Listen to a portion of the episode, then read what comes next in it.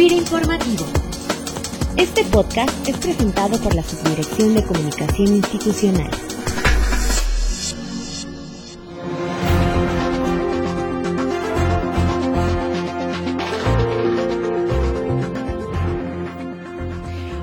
Bienvenidos a FIRA Informativo, este que es ya el último lunes del mes de noviembre y en el que estamos terminando ya esta semana con el tema de agricultura familiar del que hemos estado hablando con diversos especialistas. Hoy nos acompaña la maestra Marcela Aedo, ella es jefa del gabinete del director nacional del Instituto de Desarrollo Agropecuario de Chile, INDAP, quien comentará con nosotros diversos aspectos de este programa de agricultura familiar. Marcela, bienvenida a esta edición de FIRA Informativo. Muchas gracias.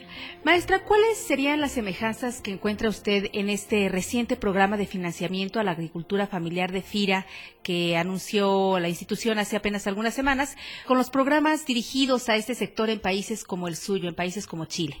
Sí, mira, yo pertenezco a una institución en Chile que es, es una institución específica para atender a la agricultura familiar campesina y ha tenido algunos resultados bastante notables si uno lo compara con con el resto de América Latina.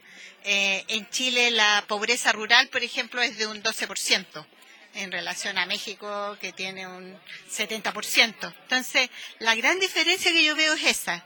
¿Cuál es la similitud? Que la gran similitud entre los productores de Chile y de México es que tenemos más o menos los mismos proporciones de segmentos.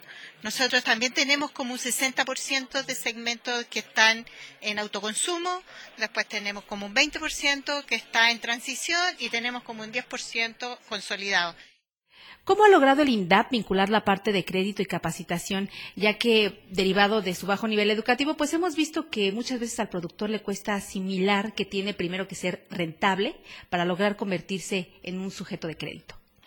Mira, Chile tiene una historia de crédito agrícola bien especial porque lleva 50 años dando crédito agrícola. Y eh, lo que nosotros tenemos son dos tipos de crédito. Un crédito de operación que le llamamos, que es para que los productores compren insumos y se den vuelta en su predio año a año.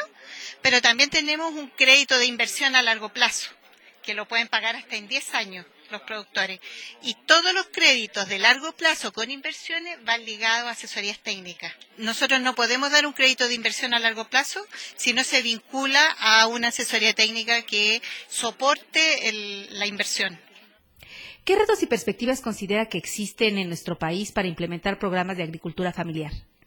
Aquí están todas las potencialidades y están todos los recursos. ¿ah? Más importante que nada. En México tiene una cantidad de recursos, pero impresionante, como para poder abordar políticas, pero yo creo que se necesitan decisiones políticas fuertes como tener una institución específica para el segmento, como en el caso del crédito, decir un porcentaje de todo el fondo de crédito va a ir a pequeña agricultura, eh, como el PESA es una política buenísima que tienen acá en México, pero todavía es muy reducida. Yo lo que les comentaba adelante, la, en Chile, el INDAP, que es la institución donde yo trabajo y que es específica para el segmento de pequeña agricultura, se lleva el 60% del presupuesto del ministerio.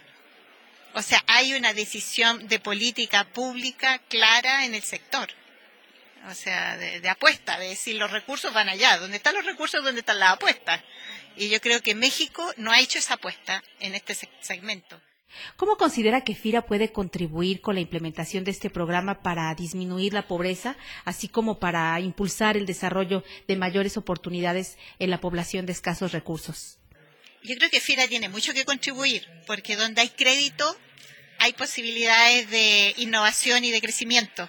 Y por lo tanto, si FIRA realmente apuesta al segmento y pone crédito, microcrédito, a, disposición, sobre todo de las mujeres, se hace una apuesta por las mujeres y pone microcrédito para proyectos de mujeres, yo creo que el impacto que puede tener es altísimo.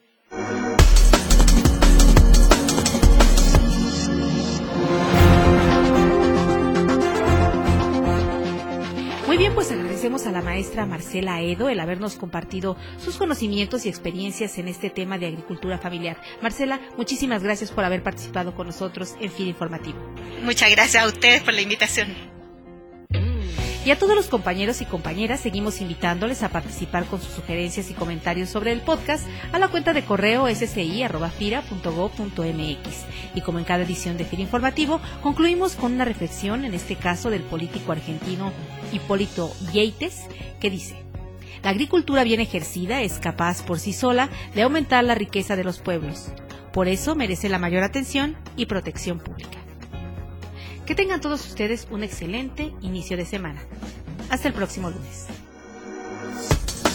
La Subdirección de Comunicación Institucional presentó. Pira Informativo.